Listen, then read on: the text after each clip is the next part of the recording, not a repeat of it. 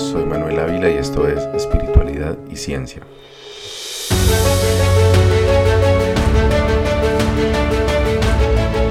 Haber sido diagnosticado con trastorno obsesivo compulsivo TOC y ansiedad fue uno de los eventos más reveladores de mi vida, porque me ayudó a comprender muchas cosas que hasta ese momento o me parecían triviales o extraordinarias. Me explico. Consideraba normal mi obsesión con libros, artistas, películas, proyectos o hasta personas. Tal vez no comunes, pero sí dentro del espectro de lo normal. Y al mismo tiempo, mis compulsiones, que como describí en el episodio anterior, son esos movimientos involuntarios, rituales supersticiosos, o morderme las uñas que hacía con mucha frecuencia. Eso sí me parecía raro, incómodo y vergonzoso. Pues después de investigar sobre esa condición con la que fui diagnosticado, aprendí que el TOC es relativamente poco común, con apenas un 1.2% eh, de adultos diagnosticados. El problema es que la estadística que encontré se basaba en estudios realizados en Estados Unidos. Luego encontré unos estudios del año 2000 en Colombia y para mi sorpresa en mi país la condición afecta al triple de la población, con un 3.6% del total de la población diagnosticada con, este desorden. La mayor parte de mi investigación en ese momento se centró en las características de tener esa condición y, y las estrategias que pudiera usar para controlar la crisis de ansiedad que tenía en ese momento. No ahondé más en la parte de la estadística, pero con lo que encontré ya pude encontrar algunas conclusiones. La primera era algo que ya sospechaba, y es que vivir en un país con tanta violencia como Colombia aumentaba considerablemente la posibilidad de sufrir de algún problema de salud mental. La segunda conclusión que saqué tiene que ver con esa doble manifestación del TOC en quienes vivimos con ello, que son las obsesiones y las compulsiones. Como mencioné hace un momento, las obsesiones me parecían normales, pero la verdad es que podría decir que me sentía hasta orgulloso de ellas. Y ahorita voy a explicar por qué. En cambio, las compulsiones me causaban incomodidad y, vergüenza en muchos casos. Pero en realidad esos dos son aspectos o caras de una misma moneda. Entonces me di cuenta de que esa percepción tan desequilibrada que tenía reflejaba en gran medida la cosmovisión del mundo occidental, o por lo menos en Colombia, que es donde vivía, por un lado, sobre lo que se considera normal o deseable, eh, que tendría que ver con las obsesiones, y también ya lo voy a explicar, y por otro lado, lo que nos causa vergüenza, que era esa parte de las compulsiones. Vivimos en una cultura en la que obsesionarse se ve como algo positivo. Admiramos, por ejemplo, a los genios que no descansan hasta que logran algo extraordinario, que sacrifican horas de sueño y de descanso por alcanzar sus metas que es lo que en Colombia llamamos tener garra. Esto es más evidente en el mundo empresarial, particularmente con el mito del emprendedor, de quien construye su propia empresa y que se espera que entregue el 110% a su proyecto, que sacrifique el tiempo que de otra forma le podría dedicar a su familia y que aprenda a levantarse de las caídas todas las veces que sea necesario hasta que logre su meta. Esto se puede ver en el famoso programa de televisión de Estados Unidos Shark Tank, si lo has visto, que creo que se han hecho también algunas versiones en Latinoamérica, en Colombia se hizo por lo menos en una temporada. Y en muchos episodios se puede ver que uno de los pecados más graves que puede cometer un emprendedor que está presentando su proyecto allí es el de declarar que está incluyendo un salario decente entre los gastos de su empresa. Otras veces los tiburones fustigan al emprendedor por falta de hustle, como dicen en inglés, que en, español colombiano podría traducirse como darse la pela o sacrificarse. Entonces el, el, emprendedor no puede descansar los fines de semana, no puede tomar vacaciones ni sentarse a esperar que las cosas se den, sino que como un deportista de alto rendimiento tiene que programarse para ganar y dejar todo lo demás en un segundo plano. Y lógicamente ser obsesivo con el trabajo, con el estudio, con las metas, con la aprobación de los padres o con el favor del jefe es algo que en nuestro mundo capitalista se estimula y se premia. Las personas obsesivas pueden ser los mejores vendedores, los mejores empleados y sobre todo los mejores clientes que una empresa puede tener. El problema es que el precio de ese rasgo de personalidad es una tendencia muy elevada a la ansiedad y otros problemas de salud mental. La razón es que las obsesiones, al igual que las adicciones, no se basan realmente en lograr alguna meta en particular, sino de perseguirla indefinidamente. La tragedia de quienes tenemos esta tendencia a obsesionarnos es que creemos que la obsesión es una etapa temporal, que se terminará cuando hayamos obtenido eso que buscamos. Pero lo que realmente sucede es que una vez que hemos logrado esa meta, inmediatamente buscamos una nueva meta que perseguir. Bueno, esto es algo que no solamente describe a quienes tenemos trastorno obsesivo compulsivo, sino que de alguna manera afecta a casi todas las personas que vivimos en este modelo capitalista moderno. Claro está que para quienes lidiamos con el TOC, esa búsqueda incesante de proyectos, hobbies, tareas o rutinas es más evidente y también más destructiva potencialmente. La otra diferencia importante con la obsesión, entre comillas, normal, es el asunto de las compulsiones, que es esa otra cara de la moneda del TOC. Se llaman compulsiones porque son actos generalmente repetitivos sobre los que se tiene muy poco control. No son necesariamente involuntarios porque uno puede elegir no hacerlos, pero se siente como si al evitarlos fuera creciendo una presión por dentro que solo se alivia dejándolo ser. Como dije antes, yo he tenido muchas compulsiones a lo largo de mi vida, algunas evidentemente irracionales, pero otras que parecerían normales o hasta deseables. Por ejemplo, una de las compulsiones irracionales contra las que luché durante mi infancia era que a menudo sentía la necesidad de hacer un silbido suave en una nota e intensidad particulares, era algo común. Y lo hacía generalmente cuando estaba solo, pero a veces también tenía que hacerlo delante de otras personas.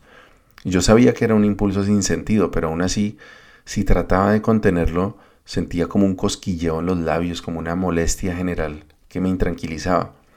Entonces me mordía los labios o los frotaba con fuerza con la mano, pero lo único que estaba haciendo era reemplazar una compulsión con otra.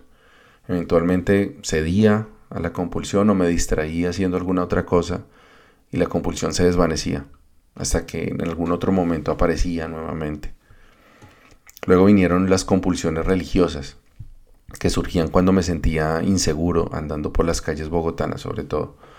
Para vencer ese miedo yo repetía oraciones mentalmente o me persignaba rápidamente cada pocos minutos. Era un poco como la típica compulsión que se asocia con el TOC, que es cuando las personas se obsesionan con los gérmenes y la suciedad y sienten que lavarse que tienen que lavarse las manos varias veces al día y durante varios minutos para dejar de estar contaminados. Esas son las compulsiones que se perciben negativamente, que decía yo que me, causan me causaban vergüenza por su irracionalidad y porque se ven como una pérdida de tiempo. Pero también están las compulsiones funcionales, que son las que la sociedad valora positivamente. En mi caso, yo siempre vi una como una virtud mi obsesión por la productividad, es decir, por aprovechar el tiempo de la forma más eficiente posible.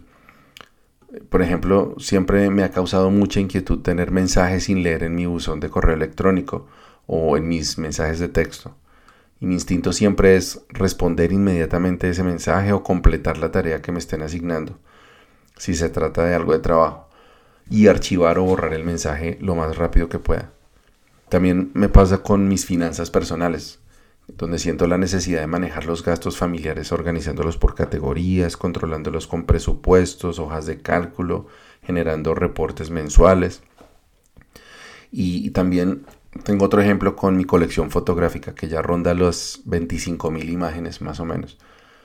Y muchas, muchas personas hoy en día cargan sus fotos automáticamente a la nube con Google Fotos o con iCloud, pero no las vuelven a mirar hasta que la aplicación se las recuerda un año más tarde pues para mí no es tan fácil. Yo tengo mis fotografías organizadas en carpetas por años y meses y con frecuencia las reviso para borrar duplicados, fotos demasiado parecidas o que estén mal tomadas y utilizo una aplicación para etiquetar a las personas que aparecen en cada foto. Si yo fuera fotógrafo, pues esa compulsión podría verse como parte de una obsesión positiva o funcional. Pero en mi caso, las horas que invierto en esa tarea difícilmente se ven compensadas de alguna forma tangible. Lo que tienen en común todos estos ejemplos que acabo de dar es que aunque en apariencia esas acciones corresponden a un objetivo funcional como ser eficiente en el trabajo, ser organizado en las finanzas o tener una colección fotográfica excepcional, en realidad se trata de compulsiones disparadas por las obsesiones que están detrás y que las provocan. En el caso de mi afán por contestar mensajes, se trata en realidad de la respuesta impulsiva que surge de mi obsesión por estar al día, por no dejar pasar algo importante por alto. Esta obsesión también me lleva, por ejemplo, a leer las últimas noticias varias veces al día incluso sobre los temas que más me interesan como la guerra en Ucrania, la economía global o los avances en inteligencia artificial. Y también están mis compulsiones, por ejemplo, de anotar todos los gastos, tabularlos, o sea, de, llevar un registro de absolutamente todo o etiquetar fotos. Y todo esto tiene que ver es con mi obsesión por mejorar la economía familiar, una obsesión por tener acceso eficiente a mis recuerdos, por ejemplo. Y estas, eh, esto también es algo de lo que explotan las compañías de tecnología, este instinto que tenemos de, de ordenar cosas, de, de, limpiar, de... Bueno, algunas personas no lo tienen tanto, pero a esto se acude a través de notificaciones, de, de, banderitas y cosas en las aplicaciones, también para llevarnos a tener más tiempo de pantalla.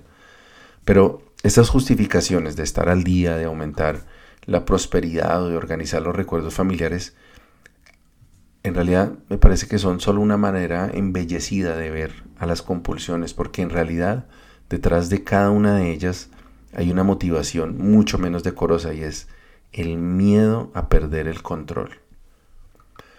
Y es que en el fondo la exploración de mis obsesiones me permitió ver un común denominador, que es la sensación de sentir que tengo el control sobre todos los aspectos de mi vida. Mi obsesión no es estar al día con las noticias o con las tareas, es el, no querer perderme algo importante, no defraudar a quienes confían en mí. Mi obsesión no es tener más prosperidad o mejores recuerdos familiares, es no arriesgarme a perder dinero, es no arriesgarme a perder mis valiosos recuerdos. Pareciera que se tratara de lo mismo, las dos formas de verlo, pero digamos en este caso viendo el vaso medio vacío en vez de verlo medio lleno. Y en cierta forma es así, pero hay una diferencia importante y es que las obsesiones en realidad no provienen del anhelo, sino del miedo. Muchas de las cosas que hacemos todos los días, que parecen nobles o provechosas, en muchos casos surgen del miedo a perderlas y no realmente del amor hacia ellas. Entender esto me hizo cambiar la perspectiva sobre muchos aspectos de mi vida. Me di cuenta, por ejemplo, que mi obsesión por escuchar a mis amigos y darles consejo no solamente surgía de, mi interés por sus vidas y del deseo de ayudar, sino también de mi miedo a, no ser importante para ellos. Incluso este, este podcast no surge solamente de, de, mi, eh, de mi deseo de servir y, y guiar a otras personas, sino también de mi miedo a que se pierda la experiencia que he ganado, a que se pierda el, recuerdo de lo que ha sido mi vida cuando ya no esté. Y los miedos, como ya hemos hablado ampliamente en este podcast, son una característica muy humana. E incluso yo diría que inherente a la, a la vida, incluso a la vida vegetal.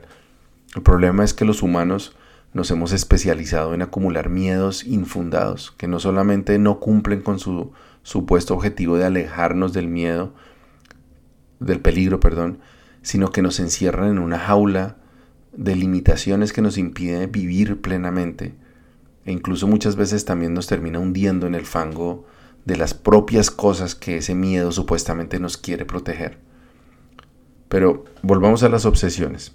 Surgen de unos miedos específicos, pero lo que yo pude encontrar revisando cada uno de esos miedos que mencioné, como el de perder mis recuerdos, perder mi trabajo, perder el, respeto de mis amigos o el cariño, es que todos estos siempre de alguna forma u otra tienen por detrás el mismo miedo primario, que es el miedo a perder el control. El miedo a no tener el control sobre el cariño de mis amigos, sobre mis finanzas, sobre mis recuerdos, sobre el día en que me voy a morir. Todo lo que pueda pasar, por ejemplo, a las personas que amo, las cosas negativas y como me llegó a suceder a mí, incluso el miedo a no tener el control sobre mis propios actos. Qué cosa tan jodida y es que lo que me llevó a perder el control de mi vida a principios del 2017 fue justamente el miedo a no tener el control de mi vida. Es irracional. Y ese miedo a no tener el control de la vida se puede resumir con menos palabras diciendo el miedo a vivir. Porque pareciera que el miedo que me atormentó en ese tiempo, que aún de vez en cuando hace que me corra como un escalofrío por la espalda, fuera el miedo a la muerte, la mía propia o la de quienes amo. Pero el miedo a la muerte no tiene sentido. No le podemos tener miedo a algo que nunca hemos vivido ni sentido, algo que ni siquiera podemos imaginar y que tampoco conoceremos nunca, porque cuando estemos muertos ya no estaremos ahí para experimentar lo que es estar muerto. Pero sí conocemos el abandono, el abandono de los seres queridos que se van, pero sobre todo ese abandono primario desde que fuimos arrojados del vientre de nuestra madre, después de haber sentido que el universo era tan solo esa matriz cálida y pródiga que nos abrigaba. Entonces, a lo que le tenemos miedo en realidad no es a morir, sino a nacer. Porque cada vez que sentimos que estamos nuevamente en un lugar cálido, seguro y confiable, sabemos que algún día seremos arrojados de allí y vamos a volver a encontrarnos indefensos y cegados por la luz de un mundo desconocido. Los coach de vida, tan famosos últimamente, le llaman a ese lugar cálido del que tenemos miedo a ser expropiados la zona de confort. Pero yo creo que es mucho más que una zona, es el universo que creamos, que creemos que habitamos porque lo creamos en nuestra mente juntando los bloques de control que creemos tener sobre ideas, control sobre conceptos, control sobre recursos, control sobre personas, control sobre situaciones. Cuando sentimos que tenemos todo ese eh, control sobre todo lo que nos rodea, entonces ahí nos sentimos cómodos. Y tal vez te haya sucedido también que justo cuando sentiste que todo en tu vida estaba encajando bien, tener buena salud, una buena relación, un buen trabajo, una linda casa y hasta una mascota, entonces aparece un brote de miedo que a veces va creciendo y creciendo y de a pocos se va escondiendo detrás de inconformismo o de aburrimiento. Es ese famoso miedo a que las cosas vayan demasiado bien. Porque como dicen, cuando se llega a la cima solamente se puede ir hacia abajo. Por eso le tenemos miedo a la felicidad, porque cuando la sentimos, el miedo a perderla puede llegar a ser un sentimiento mucho más intenso que, esa, que la propia felicidad. Así que muchas veces más vale sacudir el bote y dejar volar la quimera para que la amenaza de su abandono no nos siga atormentando. En otras palabras, a veces terminamos nosotros mismos abandonando para no ser abandonados. Y esa es la gran tragedia que vivimos casi todos los humanos en algún momento de nuestras vidas. La mayoría sin percatarse siquiera que se trata de un castigo autoinfligido. Para quienes vivimos con trastorno obsesivo compulsivo, es un poco más dramático y hasta cómico cuando se considera lo ridículas que pueden ser las compulsiones con las que tratamos de aplacar la implacabilidad del azar. Yuval Noah Harari de quien ya saben que soy un gran admirador, reflexiona en su bestseller que el Homo sapiens evolucionó para buscar la felicidad, pero no para encontrarla. En nuestro ADN parece estar grabada la maldición de Sísifo, ese ser mítico que fue castigado por los dioses por engañar a la muerte y obligado a empujar eternamente una roca cuesta arriba, solo para que ésta rodara de nuevo hacia abajo cada vez Al parecer, estamos condenados por nuestra propia naturaleza, y esa condena es precisamente lo que Gautama el Buda entendió, sentado allí bajo el árbol de ficus religiosa. Y es que nunca podremos encontrar la felicidad o la iluminación mientras sigamos atrapados en los círculos interminables de apego y rechazo, de deseo y miedo, que es la otra forma de verlo, el deseo de controlar el miedo a perder el control. Una de las funciones que cumple la religión es precisamente la de ayudarnos a sobrellevar la carga de esa angustia, dándonos la idea de un ser supremo, benévolo y omnipotente que se hace cargo de esas cosas que no están bajo nuestro control.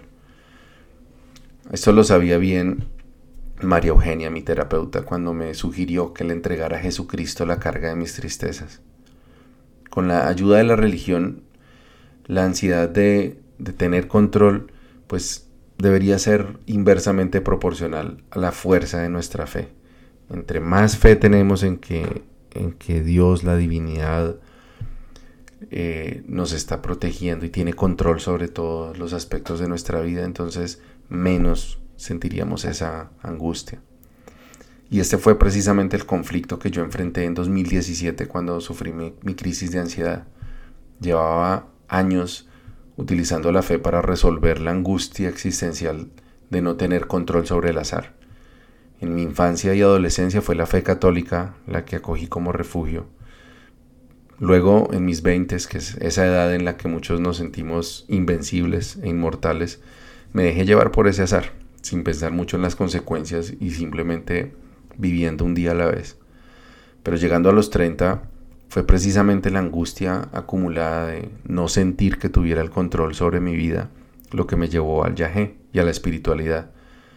La ayahuasca me hizo renacer y me abrazó con una sensación de seguridad y control que no sentía desde mis días por allá de, de, la adolescencia en el grupo de oración con mi padrino Diego.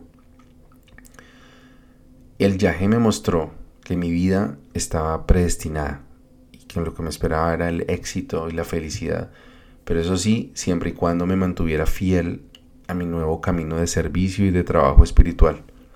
Y eso era lo que yo necesitaba creer, sentir en ese momento, que había una fórmula, una receta, que si seguía con cuidado me permitiría alcanzar lo que yo deseaba y de paso estar a salvo de los peligros que acechan en el mundo. Pero con el paso del tiempo, esa nueva fe se fue deteriorando poco a poco, al igual que pasó antes con la religión. A pesar de lo real, poderoso y tangible que era el mensaje místico que yo recibía en cada ceremonia de yagé, su efecto duraba cada vez un poco menos. Además, después de empezar a tener algunos malos viajes enteogénicos, tenía también que lidiar con la posibilidad de que esas visiones oscuras y trágicas fueran también premonitorias. En otras palabras, sentía que podía entregarle mi confianza a la protección del yagé, pero a la vez temía el castigo de de pronto llegar a desobedecer sus mandatos. Pero es que ahí estaba el detalle, y es que yo tenía que entender primero, sin lugar a, ninguna duda, cuáles eran esas reglas y esas obligaciones que yo debía cumplir para que el Yahé cumpliera con su promesa. Pero es que el propio Yahé me la ponía difícil porque me mostraba una y otra vez instrucciones en conflicto y a veces en franca oposición. Veía una, algo que debía hacer en una toma y en la toma siguiente que no, ni por, por nada del mundo podía hacer eso. Entonces esa búsqueda como de esas instrucciones, de, de, ese saber de, de la verdad fue lo que me llevó a la ancestralidad o a la espiritualidad indígena. Y esa ancestralidad me llevó luego a la gnosis y otras formas de esoterismo.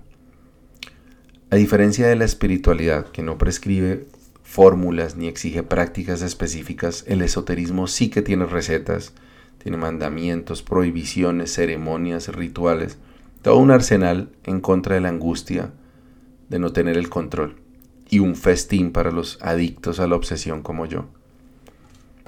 En ese camino conocí muchas personas obsesivas con lo esotérico.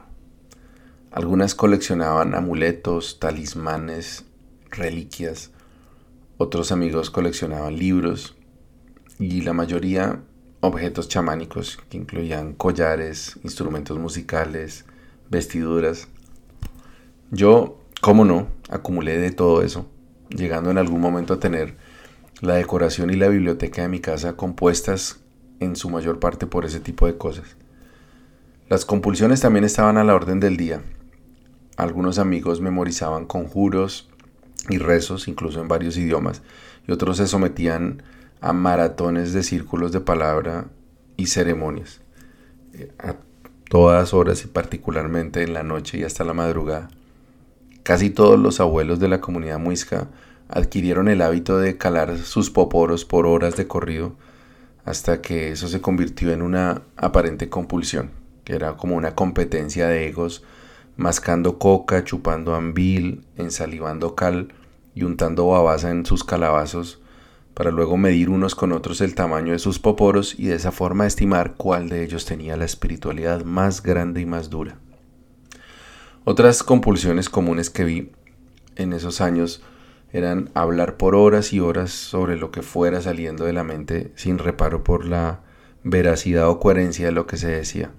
Y también para algunos escribir cuartillas sin fin sobre temas igualmente desordenados e incoherentes.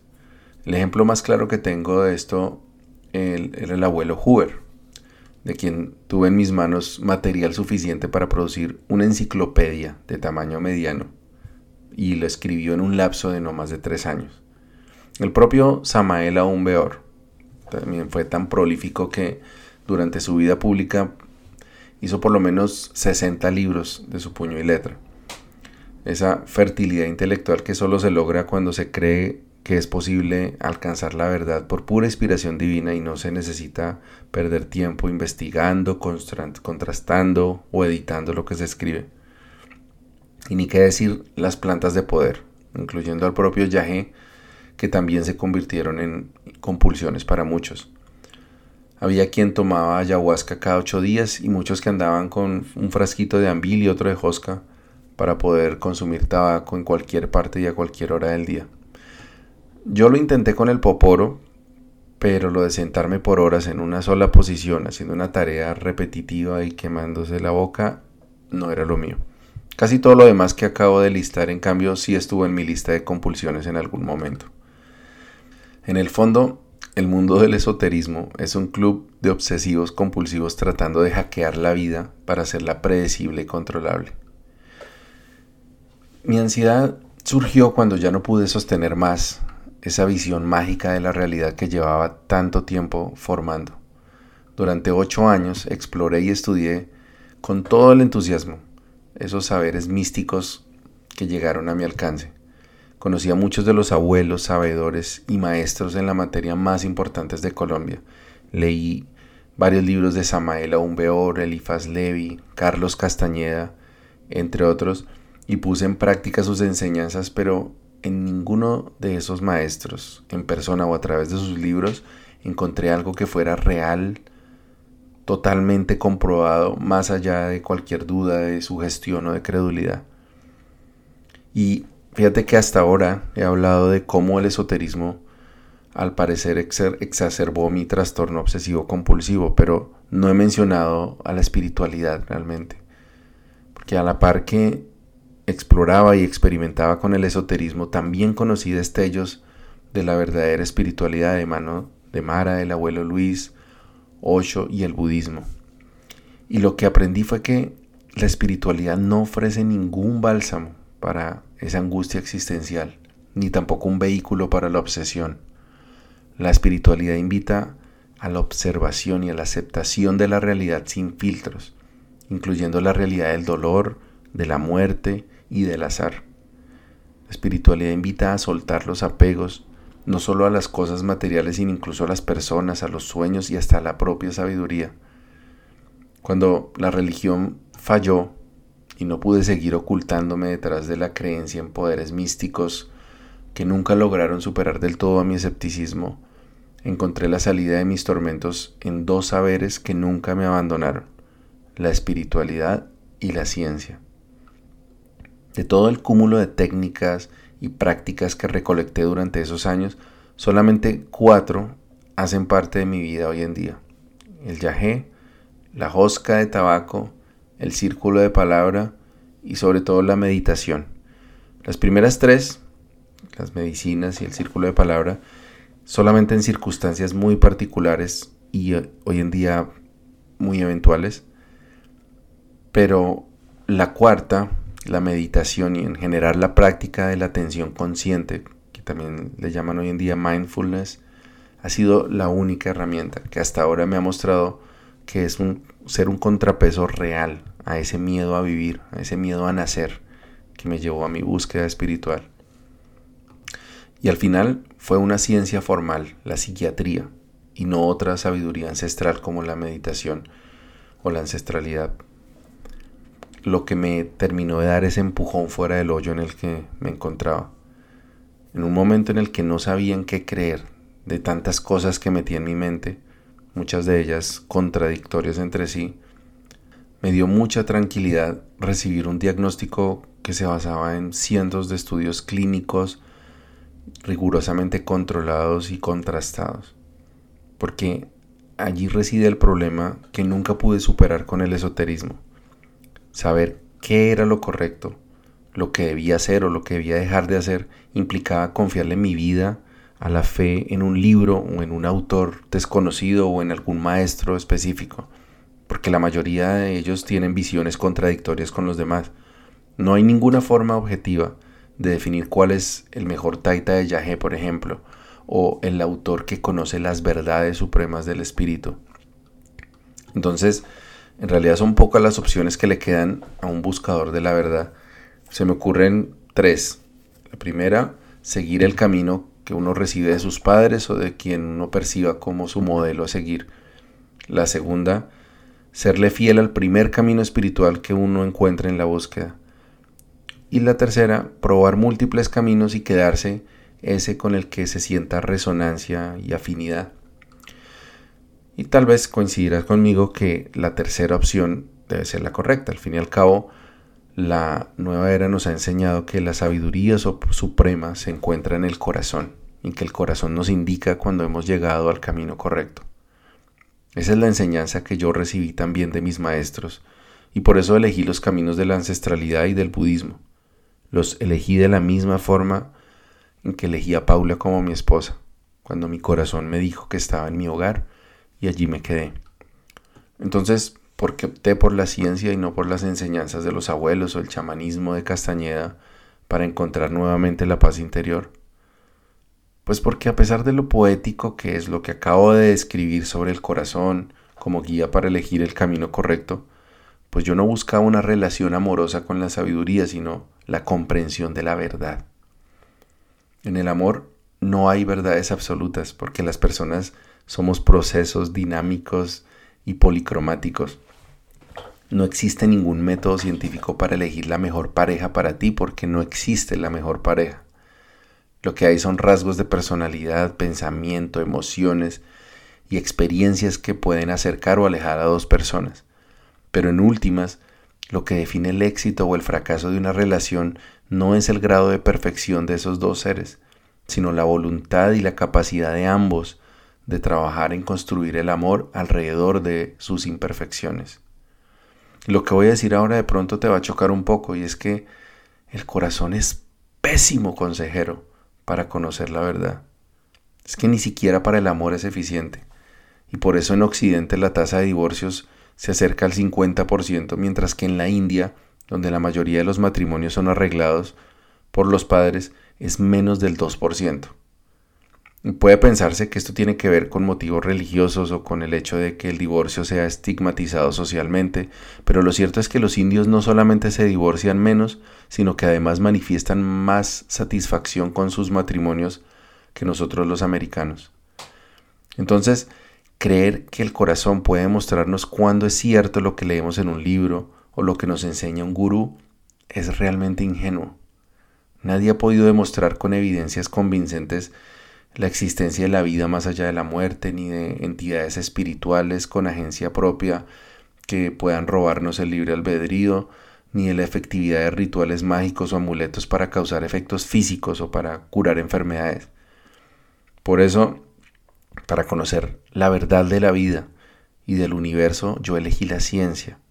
Y para develar los misterios del espíritu, preferí la humildad de la atención consciente y de la meditación que la soberbia de la ilusión de control que me vendía el esoterismo.